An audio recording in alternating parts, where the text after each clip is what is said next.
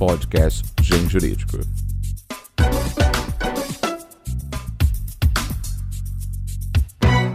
Excelentíssimos ouvintes, colendo a internet, egrégio mundo jurídico.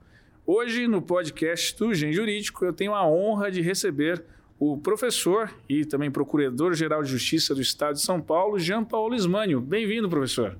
Muito obrigado, viu, Anderson? É importantíssimo estar aqui conversando com vocês da Gen Atlas, né, uma instituição da qual eu já faço parte né, como autor há muitos anos e que é fundamental para o mundo jurídico. Não, obrigado. É uma honra tê-lo aqui, podemos conversar. E nós vamos falar de bastante coisa. Temos uma pauta muito legal. Não é todos os dias que nós conversamos com o PGJ e podemos perguntar tudo, e os ouvintes também. É todo dia que estão ouvindo diretamente da fonte de tudo que acontece aqui. Professor, vamos começar falando sobre a sua formação. É, o professor é bacharel pela, em Direito pela USP, mestrado e doutorado pela PUC, e hoje em dia, academicamente, é o coordenador do PPGD da, do Mackenzie. Né? Como que foi isso, a escolha pelo direito? É, é muito bacana, né? Poder fazer, ter, fazer parte das três grandes universidades aqui de São Paulo, né? Da tríplice aliança aí das, hum. das grandes faculdades de direito. Começou no, no colégio, né? Eu, eu, gostava muito de texto, gosto até hoje, tenho prazer em ler textos. Leio coisas, às vezes, que não é nem da área do direito, quando é, é um texto bem escrito. O que, que o professor gosta de ler quando não está lendo coisa jurídica? Olha, eu, eu já li filosofia, já li é, até informática, quando é bem escrito, eu tenho lido. Outro dia me caiu na mão um texto, rapaz, sobre psicologia. Outro dia me caiu um sobre biodinâmica. E eu acabei lendo porque gostei do texto que estava escrito. Conhecimento bom. É, então a gente vai lendo. E eu gostava muito de escrever. Um professor de português que eu gostava muito, que me indicava os textos, eu ia muito bem na matéria, disse que eu, que eu devia ser jornalista para escrever, não sei o quê. E eu estava na dúvida entre o jornalismo e o direito. Né? Acabei optando pelo direito que é, achei mais técnico, né, com alguma mais, uma facilidade maior de, de trabalho. Mas cheguei a cursar faculdade de direito com a ECA. E jornalismo? Jornalismo. Que interessante. E é, por causa disso, paixão que eu tenho de verdade por literatura, por né, escrita, textos, autores. Só que aí eu comecei a trabalhar como estagiário de direito e eu ganhava mais do que a área do jornalismo. Aí definitivamente a minha vocação aí acabou se indo para o direito. Explorando, foi para o direito. Eu comecei a trabalhar nos escritórios. E aí foi, foi, foi para a faculdade. E, e desde esse momento já era o direito penal? Já. O direito público me chamou a atenção imediatamente constitucional, administrativo, mas a hora que entrou o penal, de fato, foi o, o direito que mais me interessou. Eu gostava de ler os autores, gostava do júri, gostava de falar. Desde a faculdade participava desses debates, dessas coisas todas. E, a escolha da carreira? Como que foi a escolha pelo, pela instituição do Ministério Público? Olha, o, eu estava fazendo estágio, estava né? conhecendo um pouco a advocacia, como ela era, mas uh, eu não tinha vocação de ser advogado. Né? O, o, trabalho do advogado é muito bonito, não tenho dúvida nenhuma. Mas ele é um trabalho é, em que o, o, dia a dia é muito dos, atrás dos clientes, né? Do, do, trato com o cliente que você defende. E eu sempre gostei do estudo jurídico mesmo. Eu era mais estudioso do que é, um, me relacionava bem com, com as pessoas. Então, o mundo do concurso público, né, começou a cristalizar para mim pela minha personalidade, pelo aquilo que eu gostava de, de fazer. Né? E dentro do concurso público, aí o Ministério Público é o que de fato me chamava a atenção, né? exatamente pelo júri, pela atuação criminal, né? que eu gostava mesmo de uhum. exercer, defesa da sociedade. Era uma época pré-constituição de 88, Ministério Público era uma instituição que estava fervescendo na época, era muito falada né, dentro dos meios acadêmicos, estava né, sendo é, estudado um novo modelo de Ministério Público, estudo a gente estava na, na faculdade já acompanhando. Né? Então eu me dediquei, gostei, né? e aí o Ministério Público foi a vocação que eu resolvi seguir, porque era a minha vocação mesmo. Né? E hoje a gente vê, vê o resultado da, da vocação. Então... Professor, e como o, o senhor vê o, o Ministério Público ontem, né, nesse momento pré-Constituição Federal, e o, a, o Ministério Público desenhado e o Ministério Público realizado? Como que o professor vê esses três momentos de antes o desenhado, né, o projetado, e agora o que uh, realmente é e atua e tudo mais? Olha, o Ministério Público antes da Constituição, ele era o Ministério Público da área penal. Né? Era o júri, o crime, né? o promotor que fazia as denúncias, a persecução penal. Mas naquela época, antes da Constituição, já se falava numa defesa da sociedade mais ampla. Né? O Brasil é um país muito desigual, a gente estava saindo da ditadura militar, o discurso era um discurso de democratização. Né? A minha turma na faculdade chamou turma constituinte, porque a luta estudantil era, era pela Constituição nova, era pelas diretas já, ou seja, era um ambiente em que a defesa dos direitos da sociedade estava em primeiro lugar em todos os as rodas de conversa, né? era aquilo que mais nos cativava. Então, o Ministério Público conseguiu captar esse sentimento né, da sociedade brasileira e surgiu como uma alternativa para essa defesa da sociedade, dos direitos da cidadania, né, meio ambiente, consumidor, infância, idoso, né, proteção da probidade administrativa, todos esses novos direitos, como nós chamávamos na uhum. época, eles precisavam ter um canal de veiculação. E o Ministério Público surgiu como uma, né, uma instituição capaz de fazer esses direitos serem defendidos. Né? E isso é o que é, fez com que a Constituição né, fizesse um capítulo de Ministério Público que é único no mundo. Né? O Ministério Público do Brasil tem um, um desenvolvimento constitucional, uma forma de atuação né, que é ímpar né? tem todas as garantias dos juízes, tem autonomia de investigar uhum. e processar, e é, isso se realizou, é, na minha maneira de ver, de uma maneira muito concreta na defesa dos interesses da sociedade. Porque hoje muito se fala em corrupção, combate à corrupção, que é uma faceta que está muito. Está na pauta clara, hoje tá em dia. na pauta do dia e tudo mais. Mas o Ministério Público, ao longo dos 30 anos da Constituição, fez um trabalho de defesa de direitos da cidadania que nenhum outro país assistiu.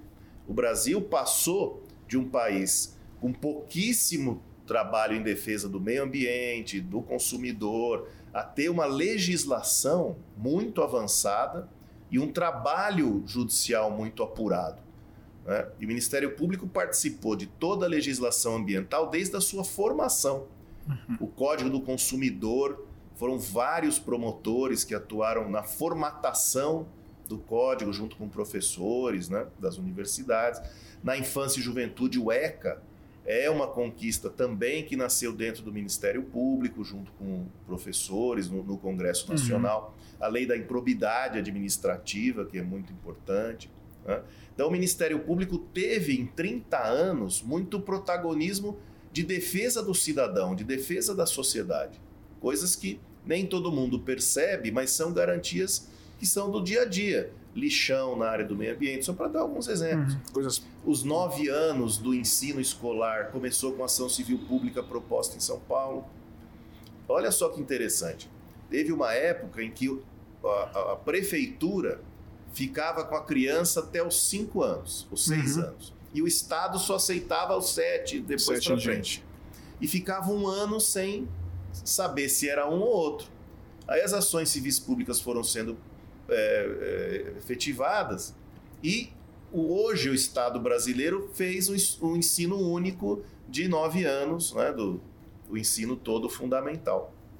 Então, é uma grande conquista. Isso é uma conquista né, que começou com o trabalho do Ministério Público. Pouquíssima gente uhum. sabe disso. Né? É, eu mesmo não vi veicular é. isso. e na verdade é porque o que se fez aqui foram as ações civis públicas. Uhum. E assim por diante, segurança de trânsito, né, o, como falei, o lixão na área ambiental que era de qualquer jeito. Né? Acho, acho, que na área de consumidor é uma área muito sensível a todos os cidadãos, é, tanto que é talvez da área dos direitos é aquela que mais as pessoas têm um conhecimento vulgar, mas conhecem, foi divulgado.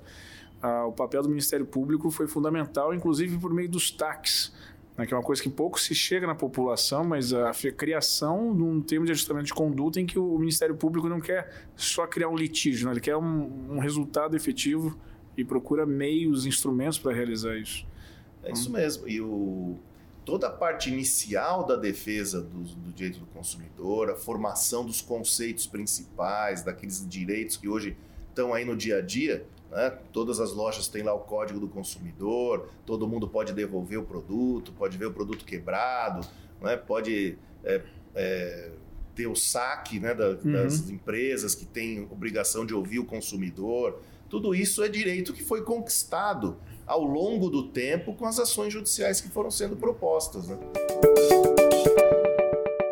E, professor, qual é o grande desafio hoje do Ministério Público? Para qual sentido o Ministério Público deve caminhar nos próximos anos, nos próximos 30 anos? Olha, hoje, o grande desafio do Ministério Público é manter a sua vocação de defesa da cidadania, mas também é, conseguir uma integração maior com os poderes constituídos, sobretudo com o legislativo e com o executivo. Né? Porque é, é, nosso papel fazer cumprir a lei, né? é nosso papel acionar os administradores, né? os legisladores para que possam cumprir o papel, porque na verdade nós cumprimos aquilo que o legislador determina através uhum. da lei. Né? Mas há, sem dúvida nenhuma, uma tensão muito grande né, em virtude da atuação do Ministério Público e dos eh, executivos estaduais, municipais, uhum. federais. E o Ministério Público hoje precisa realizar uma integração de forma a que eh, os bons administradores possam estar junto ao Ministério Público, ao Tribunal de Contas, aos órgãos, enfim, de fiscalização, para poder realizar tudo aquilo que a população deseja. Né? o judiciário não pode servir, né, o sistema judiciário não pode servir para impedir desenvolvimento, né, para uhum. impedir uhum. É, acessos públicas. a políticas públicas. Né? Então é preciso também encontrar maneiras de integração e de realização de políticas públicas, até mesmo sem entrar com ações judiciais, né? poder fazer através dos TACs, das medidas de acordo, poder fazer uma justiça mais célere, né? é, eu acho que hoje a preocupação é com as políticas públicas, judiciais uhum. né, e não judiciais. O acordo de não persecução penal, que é um dos temas que está na pauta hoje, ele precisa ser incrementado, precisa ser realizado. O professor acredita que necessita de uma regulamentação, o acordo? Ou da forma como ele está, ele funciona bem? Não, precisa, precisa da legislação. Né? A lei é o melhor caminho porque ela vai expressar a vontade né, da, democrática, democrática das pessoas. Mas hoje já existe uma regulamentação que nós estamos seguindo, que é do Conselho Nacional do Ministério Público, e isso já é suficiente para realizar muita coisa. Mas, da minha maneira de ver, muito melhor com a lei, porque isso uhum. dá estabilidade, garantia. Na, na, na, pauta da sociedade hoje, o tema de combate à corrupção ele é fortíssimo. Né? permeia das mesas de bares às mesas acadêmicas. É, o professor acredita que o aparato, e até aproveito para já introduzir o tema mais acadêmico, a sua verve acadêmica, o aparato legislativo, instrumental jurídico, à disposição do Ministério Público é, é suficiente para lidar com os desafios da corrupção que nós temos hoje em dia? Olha, eu acho que é. É evidente, precisa de algum aperfeiçoamento, mas eu tenho escrito, tenho até falado nas universidades, né? tenho sido bastante convidado para falar sobre corrupção. E eu tenho um artigo e tenho dito muito isso. O Brasil tem um sistema de combate à corrupção que vai se aperfeiçoando ao longo do tempo. E o impressionante é que a partir de 98, esses instrumentos de combate à corrupção ganharam um perfil mais efetivo. Em 98 veio a lei de lavagem de capitais, né, que criou o COAF, que é o que faz a, a que, que acompanha a circulação de bens que o Brasil não tinha. Uhum. Depois veio, em 2013, um aperfeiçoamento do, do crime, da lei do crime organizado, um aperfeiçoamento da lei de lavagem de capitais. Né? A delação premiada surge deste aperfeiçoamento de 2013. Né? Nós tínhamos já com a lei dos crimes hediondos, nós já começamos esse processo da delação que se aperfeiçoou em 2013 com a legislação do crime organizado. Né? A lei da anticorrupção que trouxe a leniência vem em 2014, é, 2013, perdão. E aí eu mostro sempre uma coisa interessante. Em 2013, nós fechamos um quadro com COAF, leniência, delação premiada e meios de investigação uh, mais apropriados. Uhum. Em 2014, sai a Lava Jato. É, tem razão. Ou seja, a Lava Jato ela vem quando os instrumentos de combate à corrupção adquirem uma maturidade e uma eficiência concreta que permite uma investigação mais efetiva.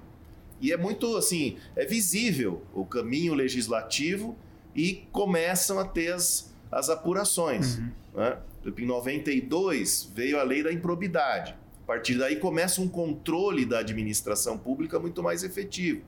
Mas não era na área criminal, era na área civil. Uhum. Na área criminal se aperfeiçoa com esses instrumentos. E aí vem a Lava Jato, o mensalão um pouco antes, a Lava Jato depois, porque isso é, é fruto de um instrumental de trabalho que hoje existe. E há algum ponto que o professor vê como o próximo passo necessário nesses instrumentos à disposição do Ministério Público para combater a, a, no sistema de combate à corrupção no Brasil? Ah, sem dúvida, a gente tem participado dessas comissões de segurança pública, né? participei daquela que foi o presidente da, da Câmara, o Rodrigo Maia, que era a comissão era presidida pelo ministro Alexandre de Moraes. Uhum. Depois agora desses projetos do Moro, que nós também levamos sugestões, né? É, e é importante, existe ainda algum caminho para ser feito. Né? É, a gente sabe que toda essa corrupção começa do sistema político, então precisa estar tá, é, tipificado o crime de caixa 2. Uhum. Né? Também sabemos que uh, a questão dos bens o perdimento, o perdimento de bens é fundamental, uma legislação específica. Até para tornar economicamente uh, desinteressante o risco. É, e sufocar crime organizado mesmo, porque não adianta nada você punir se a circulação de dinheiro continuar. Então ela tem mesmo que ser aperfeiçoada. E, e, ainda em relação a crime organizado, eu sei que um dos grandes desafios da pauta que o professor tem diariamente à frente do Ministério Público de São Paulo é o crime organizado ligado ao tráfico de drogas. Como tem sido o combate? Existe um sistema que até com mudanças legislativas recentes, o professor acredita que esse sistema tem ainda novos passos? Como está sendo a atuação do Ministério Público nesse sentido? A questão do, do, combate ao tráfico de drogas aqui no estado, ela se realiza através do GAECO, principalmente, que é um grupo de atuação que o Ministério Público de São Paulo montou para combater os, o crime organizado e hoje toda a sustentação econômica do crime organizado ela vem do tráfico de drogas. Então a gente trabalha contra isso numa tríplice vertente. Primeiro, combatendo efetivamente o crime de tráfico, é? com os bens, apreendendo bens ilícitos adquiridos Uhum. pelo tráfico. Em segundo lugar, combatendo a própria organização criminosa, com as suas influências, né? com contabilidade? Até falsos advogados, mas que na verdade não trabalhavam como advogados, e sim trabalhavam para o crime organizado. Ah, tem uma estrutura empresarial pronta, Empresarial. montada e muito sofisticada. E a terceira vertente é a infiltração no setor público. né? O crime organizado tem infiltração de pessoas nos setores da polícia, nos setores públicos em geral. Hoje em dia, até na política, já tem candidatos aí que, né, na, na legislação e no nosso trabalho eleitoral, a gente já está combatendo uma infiltração é, no aparelho do Estado de membros de corporações criminosas. Então, a gente tem feito esse trabalho aqui em São Paulo com bastante sucesso. Né? Tanto é que houve transferência das lideranças, houve um trabalho bastante efetivo, né? E hoje está bem é, tranquila né, a comunidade no que se refere a isso. E em relação à, à estrutura jurídica, é, normativa, o professor acredita que tem alguma mudança nesse sentido que seja necessário para tornar, tornar mais eficiente a persecução contra o tráfico de drogas? Olha, sem dúvida nenhuma, ou a tipificação do enriquecimento ilícito. Porque o que, que acontece hoje? A pessoa enriquece ela tem um ganho criminoso de, de bens enorme, mas não tem lastro. Ela não consegue justificar todo aquele patrimônio que ela tem. E é um patrimônio que vem do tráfico, vem do ilícito. Uhum. Então, essa tipificação de enriquecimento ilícito, combinado com perda de bens, é o que falta para a gente avançar. Há uma grande discussão, e é um tema que é, sempre suscita paixões, que é justamente a questão do usuário, a tipificação do usuário de, de drogas como política pública. Né? Muitos apontam que isso no Brasil seria um caminho equivocado, falam de experiências em outros países, né? não da liberação, mas a, a, simplesmente a descriminalização do usuário, porque ele necessitaria, na verdade, de tratamento. É, seria uma política pública uh, de saúde, não de persecução penal. Qual é a opinião do professor acerca deste ponto? Olha, a nossa legislação hoje, ela já trata o usuário como merecedor de um tratamento médico. Né? Uhum. Né? Nossa legislação já é uma legislação que despenalizou o uso. Né? A descriminalização não me parece um bom caminho, porque é, o consumo da droga é o que sustenta o tráfico. Ou seja, é, no tripé econômico, não, não questão econômica. Se você tem alguém que quer comprar, vai aparecer alguém que quer vender. Essa uhum. é uma uhum. regra econômica do mercado da história. Né? Então não me parece o melhor caminho a liberação do uso. Tudo bem, regulamentar né, para as questões que tem aí necessidade de tratamento, necessidade de recuperação dos viciados, isso tudo é uma discussão importante que precisa existir. Agora, uma liberalização mesmo do uso de drogas não me parece que seja o melhor caminho para combater o tráfico, uhum. né? que é disso que se trata. Sim. E agora, já deixando as pautas polêmicas e passando para as mais agradáveis, que é livro, eu queria ouvir o professor contando um pouco a sua biobibliografia, como que começou, qual, quando que surgiu a ideia de fazer um primeiro livro, essa paixão surge junto com a vontade acadêmica? Quando foi o primeiro livro? Olha, eu, é, na verdade surgiu mesmo. Foi o meu mestrado, né, a dissertação de mestrado, que tratava da Lei 9.099 sobre enfoque criminológico. E aí, é, quando eu é, pretendi publicar, né, os, a banca examinadora gostou, falou da publicação, comecei a, a conversar e entrei em contato com a Atlas, né? com a Gen Atlas, né? então Atlas apenas. E ali começou um, um longo trabalho conjunto muito profícuo, né? Para mim, tem uma alegria muito grande. Era o seu Luiz Herman, né? O seu Luiz, como a gente chamava. E a partir do contato com ele, com toda né, essa estrutura, é, a Atlas tinha uma, um grande diferencial, o que existe até hoje, né? Com a Gen Atlas é esse trato do autor com a editora. Né, que era muito, é muito pessoal, é muito agradável, uhum. é uma, é, a gente se sente muito prestigiado quando Não, vai obrigado. quando vai a, a Gen Atlas ou quando ia a Atlas. Né? O seu Luiz era muito bacana, era, uma, enfim, era um professor mesmo. É, ele é um incentivador da, então, da, cultura acadêmica. Então, e na época, a Gen Atlas já tinha muitos livros na área jurídica, mas o forte era administração, economia, né? Eu lembro disso de papo com ele, né? Uhum. E ele dizia que queria fortalecer igualmente a área jurídica, que já era boa, mas ele queria avançar. Então nós fizemos vários, foi um grupo de autores jovens que foi até lá, né, a Gen Atlas. E aí nós começamos, eu lancei esse primeiro livro que é Criminologia e Juizado Especial Criminal, e depois foi uma sucessão, uma coleção de livros, né, de livros é, mais didáticos para os alunos, que sempre com essa preocupação uhum. né, de ser de leitura fácil, mas com conteúdo. Né? Lançamos uma coleção que eu escrevi Direito Penal, parte geral, Legislação Penal Especial, Direitos difusos e coletivos.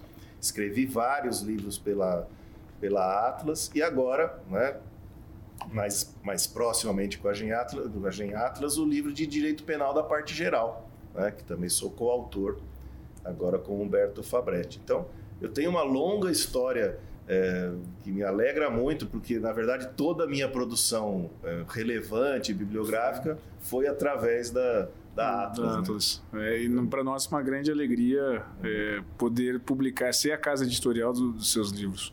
E como é o momento de escrita do professor? Cada um tem uma peculiaridade. Quando o professor precisa escrever, qual é o seu processo de escrita, de redação, de, de ideias? É assim, o primeiro livro, que de fato foi o mestrado, ele teve aí sim um, um eu dediquei um tempo muito grande a é, tirar ele até licença prêmio, três meses, para poder só escrever. Tirei um outro período, tirei férias só para escrever, uhum.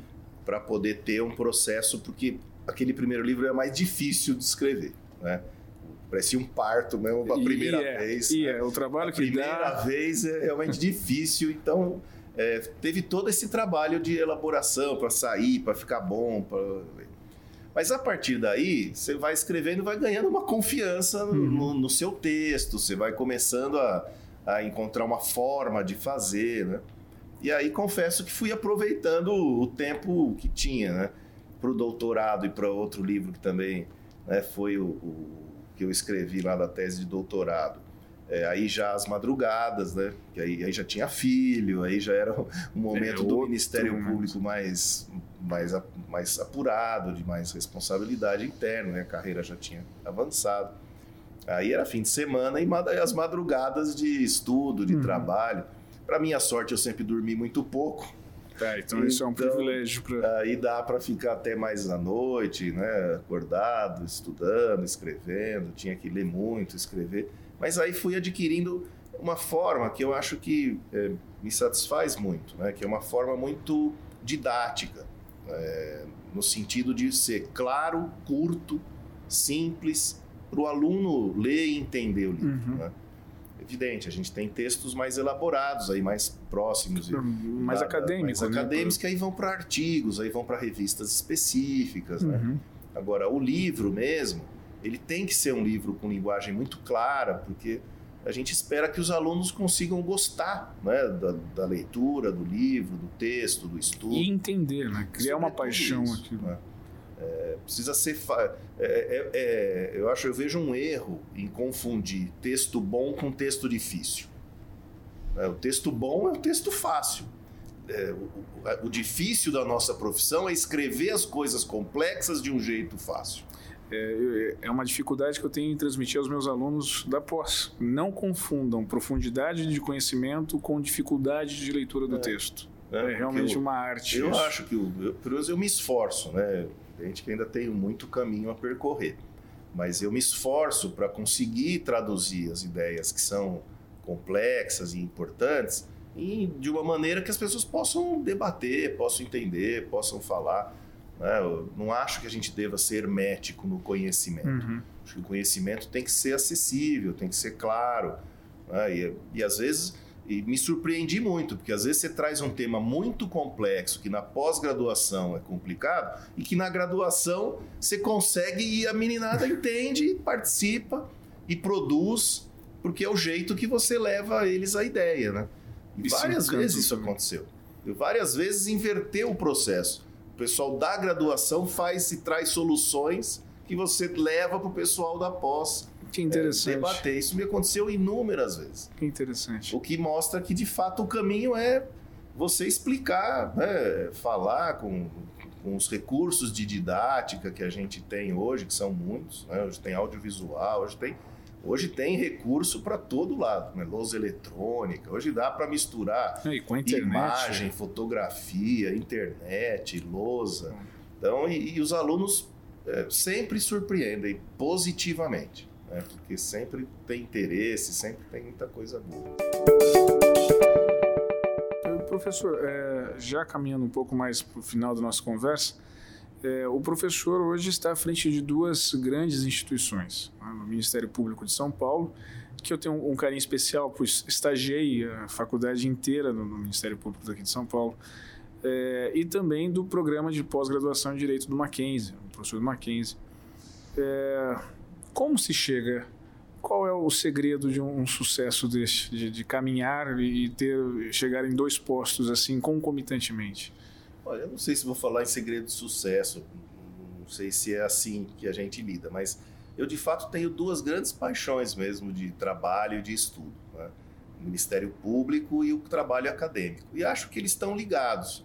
Uma coisa me ajudou muito na outra, porque a academia sempre me abriu os olhos, me abriu o pensamento, para eu poder olhar o trabalho do Ministério Público de outra maneira. E a prática do Ministério Público me traz inúmeras inquietações que eu levo para o campo acadêmico, acadêmico para poder pensar sobre elas, resolver. Né? Mas eu acho que é isso, eu, a gente gostar mesmo do que faz, se dedicar a fazer. Eu tenho mesmo um otimismo pessoal muito grande. Eu sempre acredito que as coisas vão dar certo, vão acontecer e trabalhar para isso. Né? É, na academia, é, foi o mesmo começo que todos tiveram, né? Você tenta, você faz seu mestrado, é difícil de conseguir a vaga, aí você depois tenta a sua vaga para o doutorado, tenta publicar seus livros, começa a dar aula num lugar, os alunos gostam, aí você vai para outro lugar, vai, vai desenvolvendo a carreira, vai se dedicando e vai crescendo na carreira acadêmica que eu desenvolvi na Universidade Mackenzie, que eu também sou mackenzista desde a escola. Ah, é? é outro local que eu gosto muito, né? E tô lá desde o colégio, então eu gosto muito do, do, do Mackenzie, ambiente. do ambiente. E lá encontrei campo aberto para desenvolver minha pesquisa, né, o meu trabalho intelectual. Então, eu falo, tô, tenho muito, muitos dos jovens vêm, conversam, né, querem saber. Eu digo, olha, gente, não tem segredo. Não adianta querer começar do fim, você tem que começar do começo. Mas tem que lutar e querer fazer as coisas que precisam ser feitas. E, e, certamente muitos dos que estão nos ouvindo agora são candidatos à carreira do Ministério Público. E para esses jovens que estão se preparando para um dia ingressar aqui, que conselho o senhor daria para eles? Olha, que estudem muito, porque vale a pena vir ao Ministério Público. O Brasil hoje tem uma estrutura política, social, em que o Ministério Público é fundamental a gente se realiza todo dia do trabalho, porque a cada dia de Ministério Público é um desafio novo que os promotores e promotoras têm que enfrentar, resolver. Né? E, e, é essencial para o Brasil hoje o Ministério Público. Né?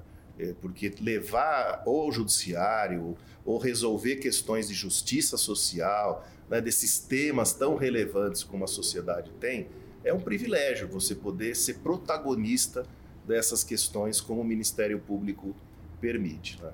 Mas, enfim, que venham com vocação, né? que queiram ser promotores, se dedicar, né? porque é de fato uma carreira maravilhosa. Eu espero ter todos eles aqui dentro da carreira comigo aqui.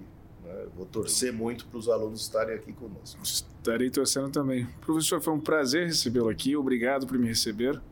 E espero, eu queria também enfatizar que é uma honra poder editar o professor na nossa casa editorial e este canal do podcast está à disposição, bem como o blog e as nossas prensas para o professor também.